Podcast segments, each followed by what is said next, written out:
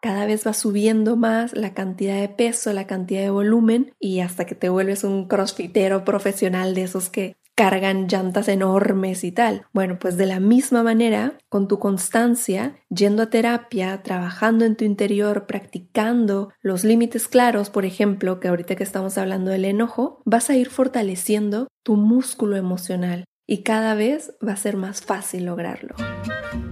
Hola, yo soy Jean Ortiz. Bienvenido a Fresca Evolución, un espacio creado para ti donde encontrarás reflexiones y herramientas que te inviten a conectar con tu interior, a expandir tu conciencia sin olvidarnos del cuerpo y su lenguaje. Hola, hola, bienvenido, bienvenida. Te doy la más cordial bienvenida a este episodio de Fresca Evolución. Gracias por estar aquí. Pues bueno, recientemente a muchos su mundo interior se volcó. Comenzaron a vivir situaciones que nunca pensaron experimentar y el aislamiento y la situación mundial los ha llevado a estar fuera de esa zona de confort. Ya sabemos qué es lo que pasa ahí, ¿sí?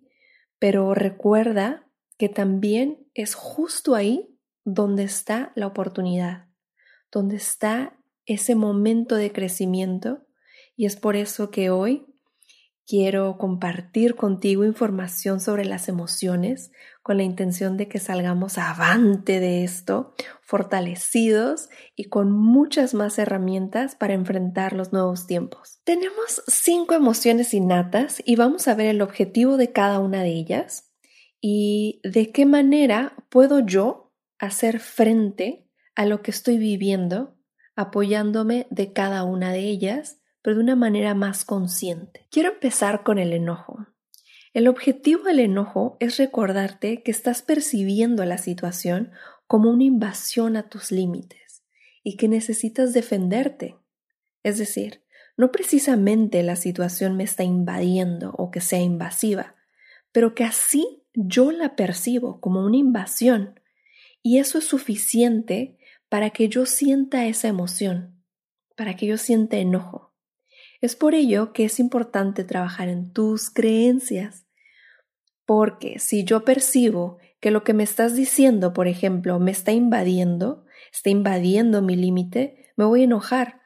Y tal vez tu intención no sea invadirme, pero como yo así la percibo, me puedo enojar. La invitación está a que contactes con el enojo para saber qué parte de ti se siente invadida y de qué manera puedes defender lo que necesitas, ya que si no sabes realmente lo que estás defendiendo, pues probablemente pierdas la batalla. Regresando a esto del enojo, eh, nos permite poner límites más claros. Si tú logras hacerlo, esto te ayudará a autoafirmarte. Te invito también a que te preguntes si sabes poner límites claros.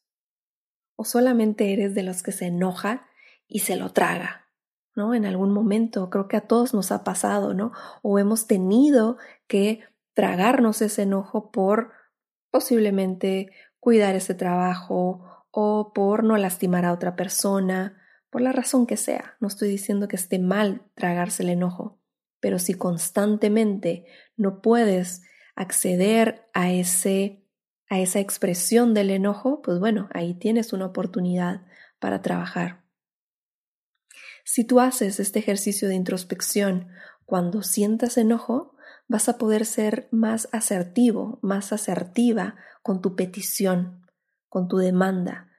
De lo contrario, pues solo vas a tener un desgaste de energía y el objetivo del enojo pues no se habrá cumplido. Ser consciente de cuál es el objetivo del enojo me va a permitir cuidar más mi desgaste de energía. Y entonces, en lugar de sacar toda mi furia para hacer una petición, podré hacerlo de una manera más fácil, más clara. Ahora bien, cuando no estamos acostumbrados a marcar los límites, empezar a hacerlo puede resultar un mega reto. Pero no te preocupes porque de la misma manera en la que una persona va al gym y empieza a fortalecer sus músculos con unas mancuernitas, por ejemplo, o si empiezas a hacer pesas y solamente tienes la, la barra y, y con eso sientes que te estás muriendo, bueno, pues la constancia y la dedicación y la continuidad a esos ejercicios va haciendo que tu músculo cada vez eh, pueda sostener mayor peso, ¿no? Entonces, cada vez va subiendo más la cantidad de peso, la cantidad de volumen y hasta que te vuelves un crossfitero profesional de esos que cargan llantas enormes y tal. Bueno, pues de la misma manera, con tu constancia, yendo a terapia, trabajando en tu interior, practicando los límites claros, por ejemplo, que ahorita que estamos hablando del enojo, vas a ir fortaleciendo tu músculo emocional y cada vez va a ser más fácil lograrlo. Una persona que está acostumbrada a cargar 20 kilos, si en este momento le dices carga 15, fácil lo va a hacer.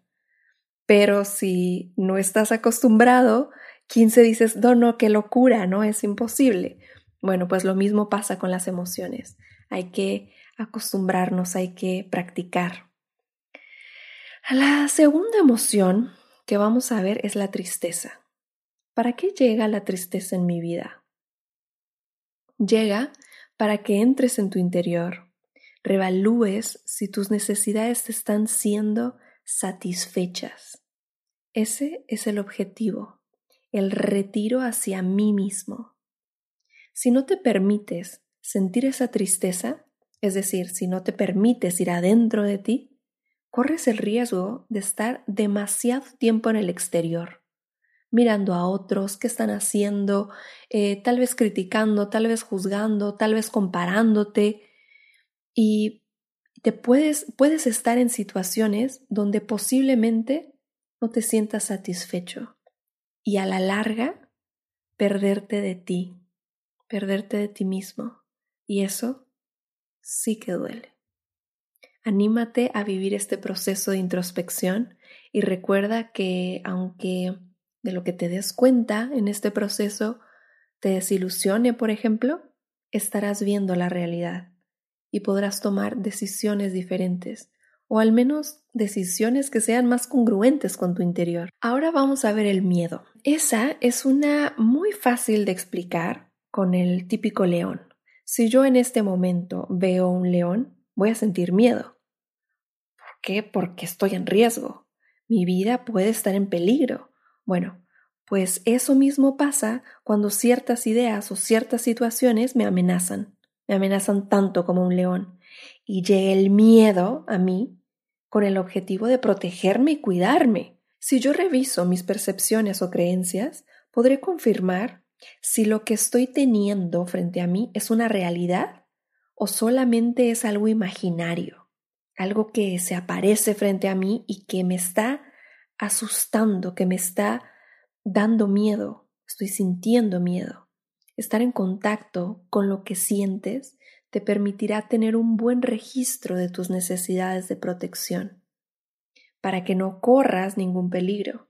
De lo contrario, pues solamente vas a estar nervioso y ansioso, pero sin solucionar el posible riesgo. Estas últimas dos que vienen parecen muy sencillas. Son la alegría y el afecto. Podría parecer que son emociones fáciles de expresar, pero no lo es así. No lo es así para todos. Es algo que yo veo en el consultorio. Algunas personas, por ejemplo, no le es permitido por la situación, por el entorno familiar, expresar el afecto. ¿no? Es, no está acostumbrado, no está bien visto, eh, vienen muchas creencias, etc. La alegría tiene como objetivo la vitalidad, es decir, es ese motor que nos impulsa a hacer algo, a lograrlo. Y entonces ahí tenemos una pista, porque si estás sintiendo como que no tienes pila para hacer algo, podrías buscar en tu interior y preguntarte qué es lo que posiblemente no me está satisfaciendo? Eso es una gran pregunta, porque a veces me lleva a contactar con que posiblemente la vida que estoy llevando no es la que había planeado.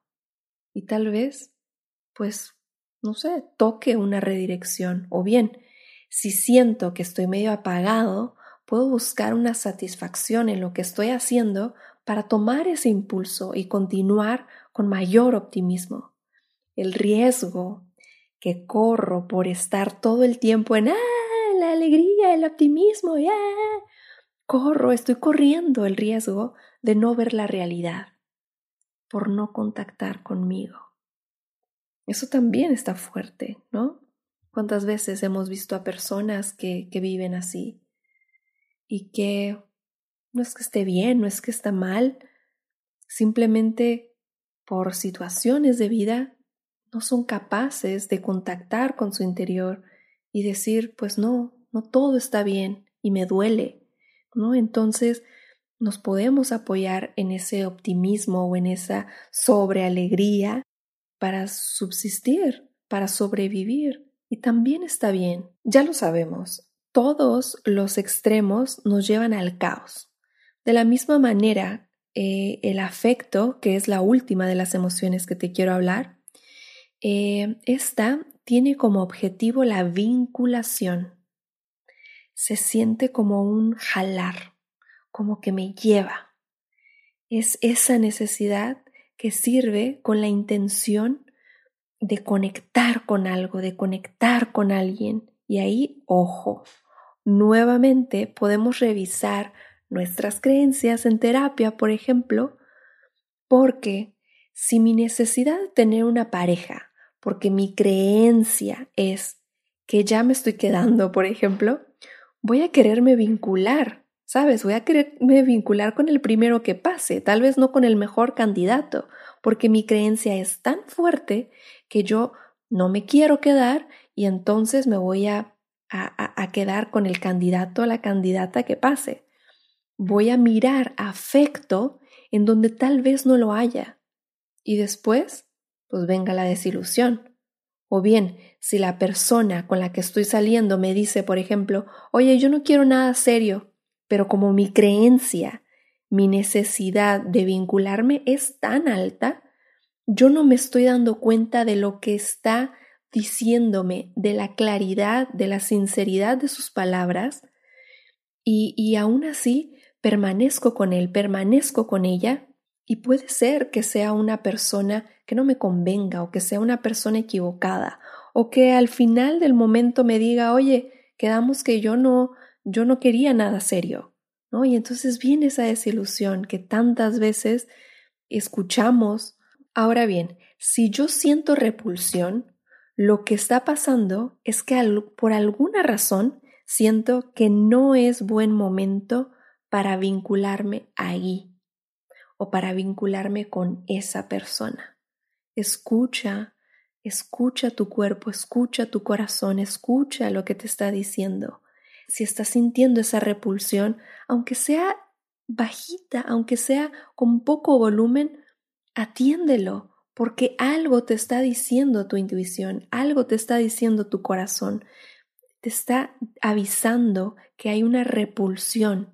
Nuevamente, revisar las creencias y las percepciones te va a permitir estar en una zona emocionalmente más segura. Y el riesgo que corro por estar en constante repulsión es el aislamiento. Si te das cuenta, son emociones simples, pero en nuestro interior se pueden volver aún mucho, mucho, mucho, mucho más complejas y más si no estoy acostumbrada a dar, acostumbrado a darle un espacio a cada una de ellas. Porque la verdad, qué increíble sería que llegaran por turno, ¿sabes? Ah, no, por orden. Primero llega la, la tristeza, después llega la alegría y tal. Por turnos estaría increíble, como si fuera carne y salchichonería esto. Pero la verdad es que no es así. En un momento yo puedo sentir tristeza y enojo o afecto y miedo y si no me tomo el tiempo porque no estoy acostumbrada, porque no tengo ese músculo del que hablábamos, entonces no me voy a atrever a verlo. Es como si voy teniendo piedritas que están en mi mochila y para eso vamos con un psicoterapeuta, porque nos va a ayudar a reconocer qué es lo que estoy viviendo, qué es lo que estoy sintiendo y afrontarlo cada vez más, hacerme también responsable de ello. Como psicoterapeuta tengo un sueño, te comparto que tengo un sueño. Y mi sueño es que el ir a terapia cada vez sea más normal, que las personas dejen de mentir al ir al psicólogo, al ir al psiquiatra, al ir con un terapeuta, a trabajar con sus emociones, a aceptar estoy en duelo, tengo miedo, estoy en depresión, estoy ansiedad, tengo ataques de pánico, ¿sabes? Todo eso, normalizarlo y que cada vez sea aceptado por más personas. Así es que te invito a que normalicemos el ir a terapia. Si estás de acuerdo conmigo, únete a la campaña y sube una historia y usemos el hashtag voy a terapia y etiquétame para que más personas se animen a trabajar en su interior. Gracias por escucharme.